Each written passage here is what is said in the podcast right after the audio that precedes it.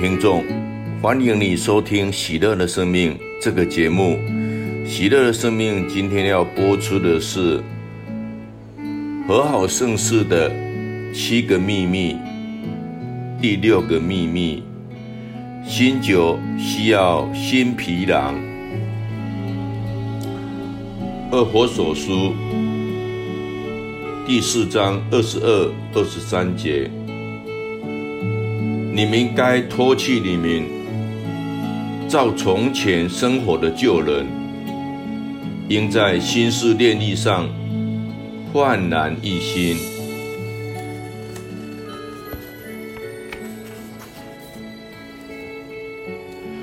我其实有点害怕展开这一章，因为这一章实在是至关重要。从第一个秘密。最不会动摇天主。到第五个秘密，你有一封新的邮件。我在这五章中所分享的种种思想和观点，都是为本章做准备。如果你不打算继续下去，就会错过本书的重点。这些秘密中不同的观点。不见得是各自独立，毫不相干。每个观点都是独特且互相关联的，以呈现更完整全面的事实。就好像玩拼图游戏一样，一千片拼图块四散在桌上。假如你只专注在一片片拼图块上，你永远拼不成一幅完整的拼图。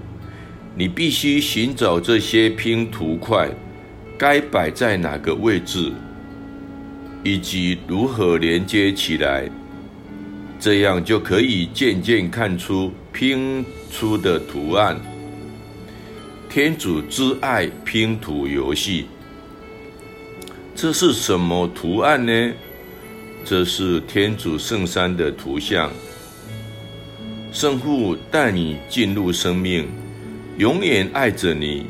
每当你误入歧途时，他总是张开双臂，等待你回头，并随时准备好宽恕和治愈你。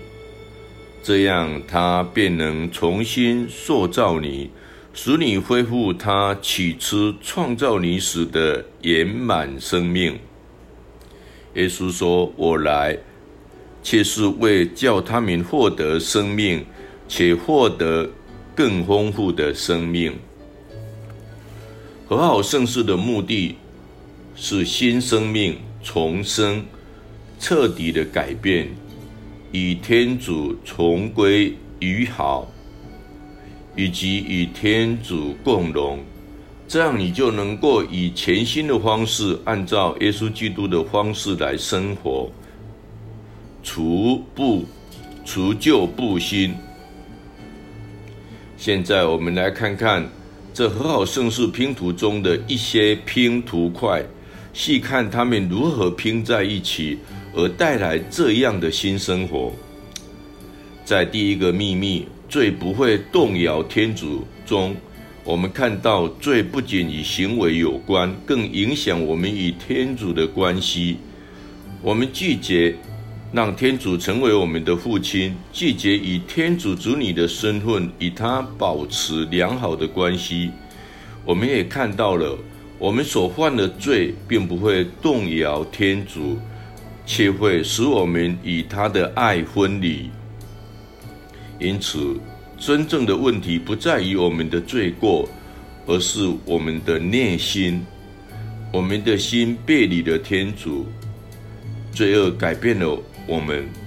我们需要借由恩宠将我们拉回来。和好圣事召叫我们悔改和皈依，要求我们的生活完全。的转向后转，回心转意的朝向天主，从洞穴中走出来，进入圣爱的光亮和温暖。从前你们心意昏愚，徘徊歧途，远离天主，如今却要拾背往昔，回转头来寻求天主。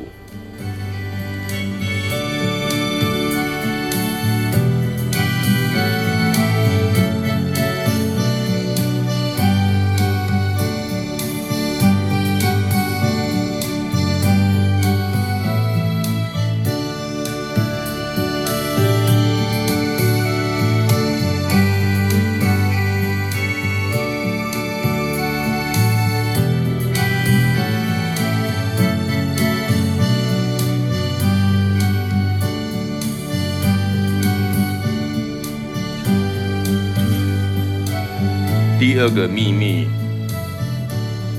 不只是宽恕而已，带领我们更进一步的，让我们看到，既然我们的罪过并非真正的问题所在，那么只求宽恕不是解决之道。我们不能只是去告明罪过，获得赦免，然后又回到喜怒的生活方式。我们的罪伤害了我们，尽管罪过已获得了赦免，但我们仍然伤痕累累，充满困惑，心灵也十分的软弱。我们看到宽恕不过是整个治愈和圣化过程的第一步，透过这个温床。天主将自己的生活方式倾注在我们的心中，好能让我们变得像他一样。在第三个秘密，你我的罪并不同中，我们看到人人蒙召与天主建立个别的一对一的关系，而且每个人的召叫各不相同。仅仅敷衍的遵守规范是不过的。和好圣事要我们转换态度，要我们全心全意的寻求天主，尽力做到他所悦纳的事，来活出我们的生命，时时刻刻去履行他吩咐我们的事，来回应他。在第十。第四个秘密，绝不是私密的事中。我们看到和好盛世是一个相遇的场所，我们在那里亲自与天主圣山相遇，而整个天国看了都欢喜不已。为何说整个天国都欢喜不已？因为我们的悔改，我们内心归向了天主。并且下定决心改变生活，在与天主圣山的个人会会晤中，我们心智上的内在改变，让基督借着圣神的力量带领我们回到天父那儿，好使我们恢复作为天主儿女的尊严。在第五个秘密，你有一封新邮件中，我们看到了，为达到心灵的悔改，最好的方法是默想基督的苦难，来激起悔改的眼泪，同时反省这个事实：罪过是个人的本罪，也是在十字架上为我受苦。并为我被钉在十字架上。因此，既然基督活在永恒的当下，我每天以何种方式生活，决定了我能否带给他安慰，亦或增加他的痛苦。这一切的共同点为何？改变，改变心思念力。你们不可与世同化，反而应该以更新的心思变化自己。和好圣事如同圣体圣事，不只是一个仪式，不只是教会会做的事，不只是领受温床，而是使我们的生活产生巨大的改变，并以此来回应天主。马可福音二章二十二节这样说：“没有人把新酒装在旧皮囊里，不然酒破了，皮囊，酒和皮囊都丧失了。”而是新酒应该装在新皮囊里。基督将他自己的生命，将他的圣洁倾注在我们内，他就是新酒，而我们必须以新皮囊来盛装。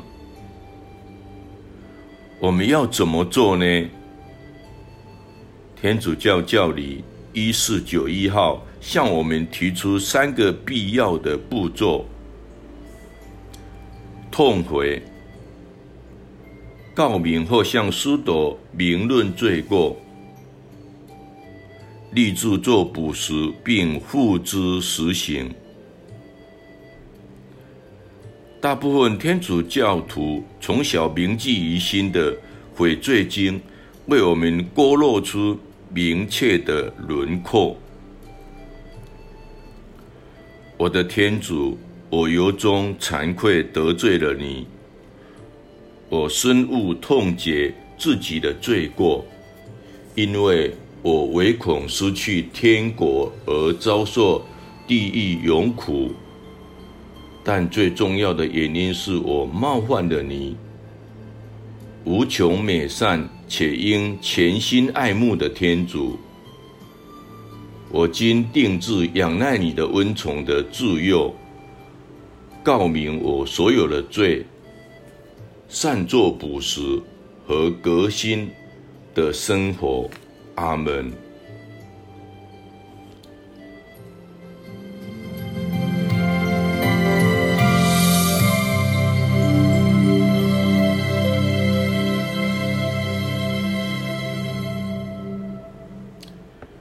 接下来，我们逐一深入分析和探讨，来帮助我们理解。我的天主，我由衷惭愧的得罪了你，由衷惭愧。这并不是个道歉，也不是因为做了什么蠢事而感到后悔。当我们亲近和好圣事时，我们所感到的懊悔，是来自心中真诚的悔改和皈依。这颗痛悔的心受到温宠的吸引和感动，而回应天主的仁爱，因为他先爱了我们。圣若望保禄二世解释，这种皈依往往就是发现天父慈悲的爱。也就是基督降生来到世上所启示的爱。他写道：“皈依天主就是重新发现这位富于仁慈的父的结果。”我们也在圣伯多禄的例子中看到这一点。伯多禄三次否认主耶稣，但后来因为基督看待他的方式而悔改。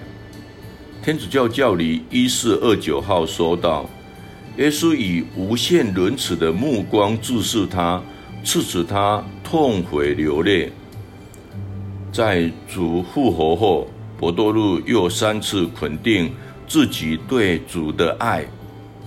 如此的悔改，不仅促使我们对罪过感到懊悔。”更恼恨自己所犯的罪，我深恶痛绝自身的罪过，因为我唯恐失去天国而遭受地狱永苦。最第一层次的忏悔是对恐惧的痛悔，即不完美的痛悔或下等的痛悔。这样的痛悔是由于意识到罪恶的丑恶，以及害怕受到永罚，在温宠的推动下展开了内在的忏悔的过程，并借圣事而获得罪赦。这样是否足以成为有效的告解呢？可以的。话虽如此，为使圣德日益增长，我们应该尽力达到更高的层次。但最重要的原因是，我们冒犯了你无穷美善且应全心爱慕的天主。这是更上一层的忏悔，也就是完美的痛悔或上等的痛悔。这并非出于自我导向的恐惧，而是出于对天主的爱，并意识到他是何等的美善。这同时也导向与天主建立更深层的个别关系，并且日益渴望避免做出冒犯、得罪天主的事。这完全取决于关注的焦点。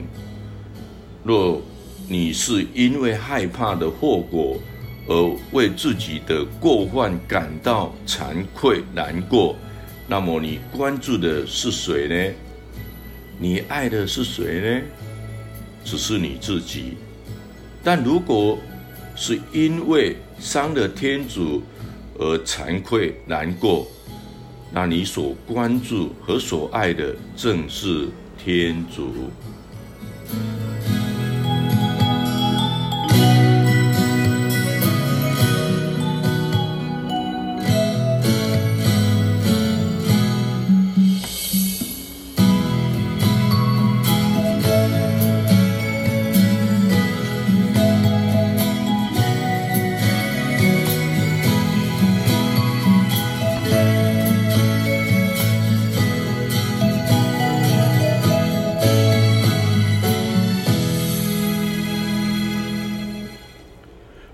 今定制，这是简短的悔罪经中最重要的，且常被被忽略的四个字。对我而言，假使罪只是不良的行为，而我去办告解，只是为了让我的罪获得赦免，好能领受圣体圣事，如此一来，便很容易变成漫不经心。且敷衍了事的遵行和好盛世，就只是去告明我的不良行为，为并获得赦罪。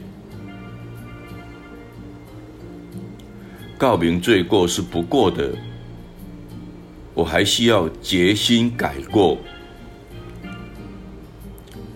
仰赖你温宠的自幼，这句话。也很容易受到忽略。若我依靠自己的力量来实践这份决心，终将失败。诚如我们所见，办告解并不只是为了获得宽恕，而是为了领受我们所需的恩宠，好能获得治愈，并改变我们的生活。因此，在我们接受赦罪前的忏悔行动中，我们需要决心改过，仰赖并恳求天主的恩宠。我定志做这三件事：告明我所有的罪。先暂停一下，你在念悔罪经之前，已经向神父告明了自己的罪过。那么，为何悔罪经要特别？重申这句话作为第一个定制的行动呢？因为你下定决心同意去做的这件事是一个过程，而非一劳永逸之事。每当你因犯罪而远离天主时，你就会定制透过和好圣事来回归天主。你誓志要定期的。告明你的罪过，善作补赎。补赎啊，那都是因为你表现不好才会被神父惩罚，对吧？才不是这样，这正是和好圣事中最容易被误解的地方。我还记得好多次在接受赦罪后，我终于松了一口气。感谢天主，终于结束了。我现在只要把补食做完，就算是尽完我的责任。但这还没有完，这只是一个开始，重新开始。补食并不是惩罚或偿还，如同。圣罗望保禄二世所示，做补食并不是赦罪的代价，没有任何沦为的代价，可以与我们的我在和好圣事中获得的罪相抵。我们所做的补食是一个记号，是个人承诺的记号。要开始一个新的生活，为此不仅仅是念几篇经文，包括做敬礼、爱德、仁慈或撇补的善功而已。他进一步的解释，透过这些善功，我们便可以用精神及肉体的克己苦身。来与基督的苦难相结合，他才是真正的付出代价，并为我们赢得了宽恕。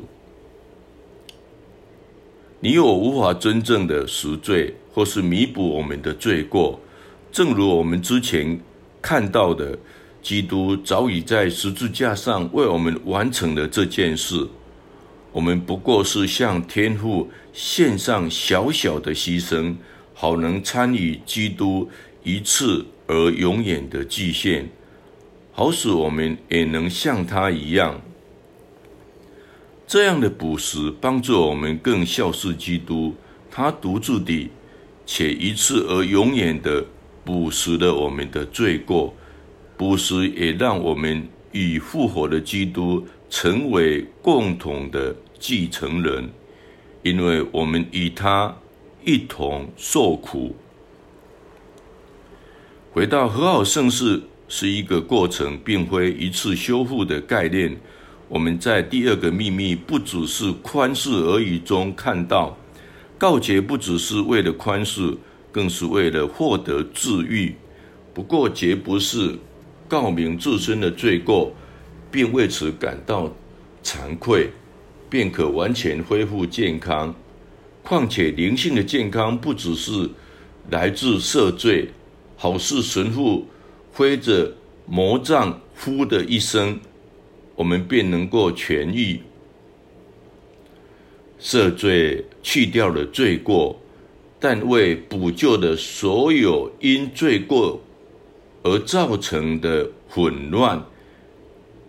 被解除罪恶后，罪人仍然应使灵性的健康完全复原。圣罗望保禄二世也回应了这一点，即使在罪被赦免以后，能留有黑暗的境界，让我们记得告解中痛悔的不存钱。精神能力的欠缺，需要用刻苦补食来抵抗这些由罪过所污染的领域。总归来说，补食不只是完成神父指定的具体行动，这是体验到天主慈悲的回应，这是一个决定和态度，表达出。你在生活中以实际的行动做出改变，这些改变使你成为更加健康与成熟的天主子女。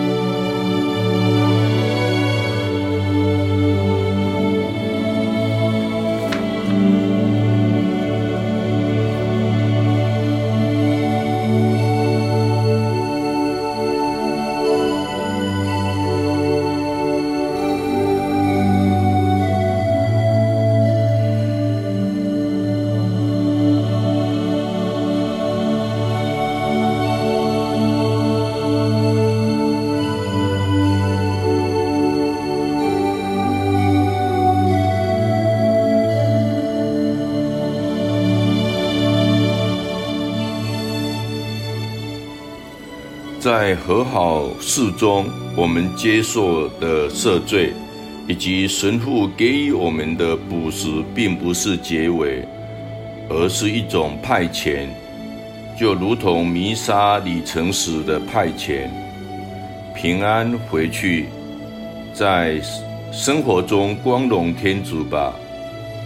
我们表达出这番的领会，并承诺在悔罪经中的第三个定志要做的事，革新。我们的生活，基督召唤我们怎么样革新我们的生活，完全且彻底的改过自新。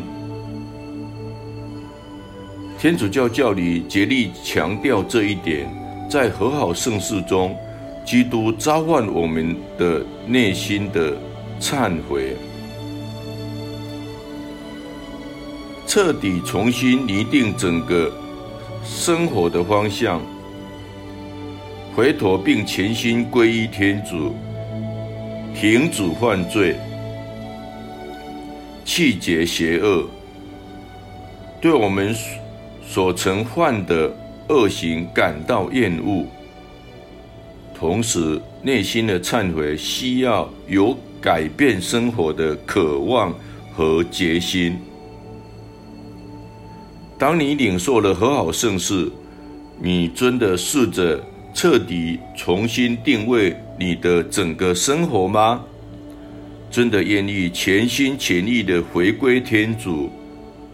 真的愿意停止犯罪，并且远离一切不对的事物？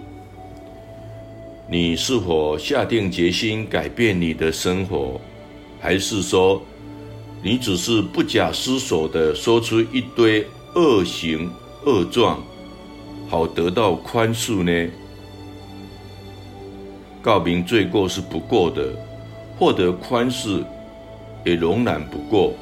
我们需要弃绝罪恶，我们需要向天主归还我所亏欠他的，以满满的爱来回应他的爱。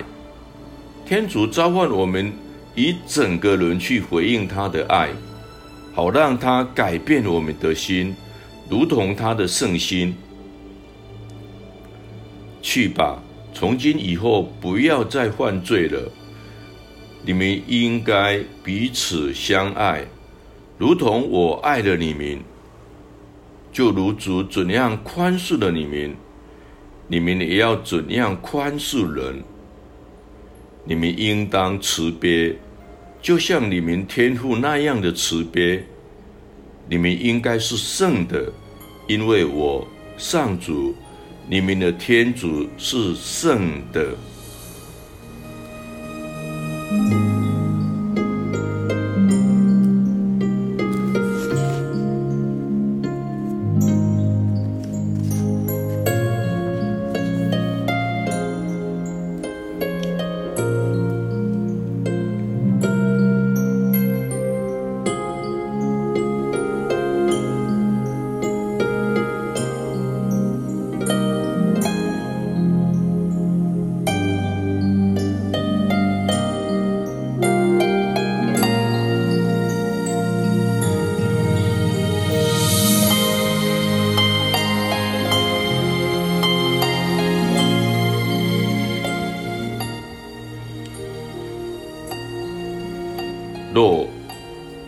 彻底的回应天主在和好事中的邀请，那么宽恕不仅会让我们感觉如释重负，还会重新塑造我们。所以，谁在基督内，他就是一个新的塑造物，旧的已成过去，看啊，都成了新的。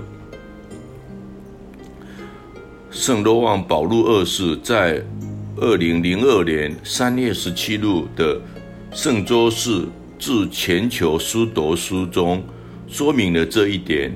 他将我们在和好圣事中与基督的会晤，比拟为福音故事中扎凯与耶稣的惊喜相遇。耶稣进了耶里哥城，他所到之处，轮山轮海，挤得水泄不通。有一个人名叫扎凯，他是耶利哥的税吏长，他出于好奇而爬上了一棵野桑树。这想必与我们有时以肤浅的方式接近圣事一样。圣若望保禄二世说道：“扎凯想都没有想过，使他做出这件不寻常举动的好好奇心，实际上是早已在他之前的怜悯吸引了他，并且。”就要从他内心的深处改变他。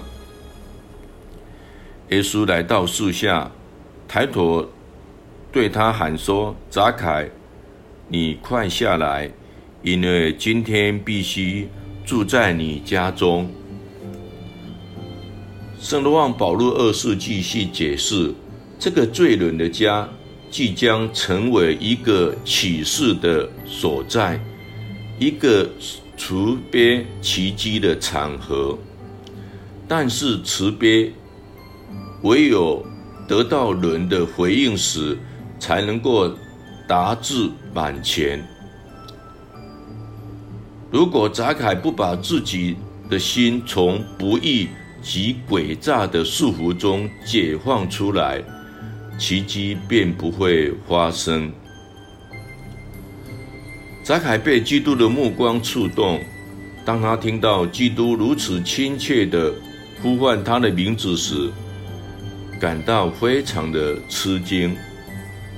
扎凯立即回应基督，他便赶快下来，喜悦的款留耶稣。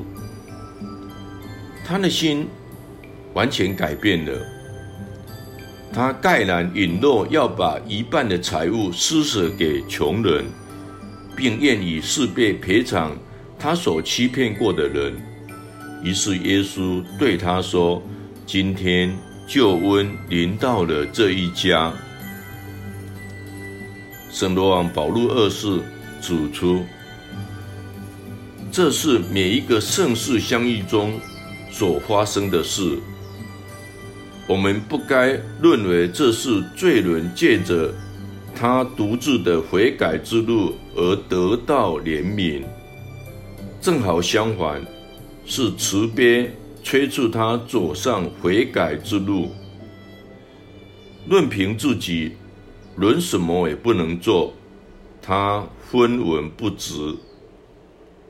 告解是天主先到人的家中。然后才是人走向天主。真希望我多年前就明白这个道理。和好盛世就是天主来到我家。他认为我们每一个人，就如同他论得杂凯一样，他看透所有的事，我们的一切罪过、软弱。甚至是我们试图隐瞒的想法，他也看到了美好的未来，但我们还没有转变这个未来，就连我们自己也看不到。他以炙热的爱、一致的爱、包容一切的爱注视着我们，呼唤我们的名字。要我们邀请他进入我们的家中，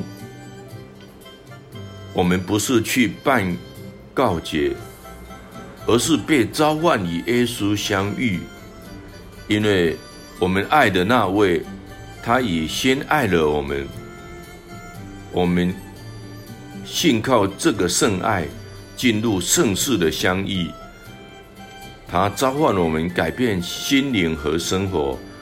成为我们的天，成为我们在天主心中原本的模样。我们领受了基督的新酒，将它装在新皮囊之后，便可与圣加林一同高唱：“我在你内注视我自己时，便看到我是你的肖像。你是造物主，我是塑造物。你借着你唯一圣子的血，再造了我。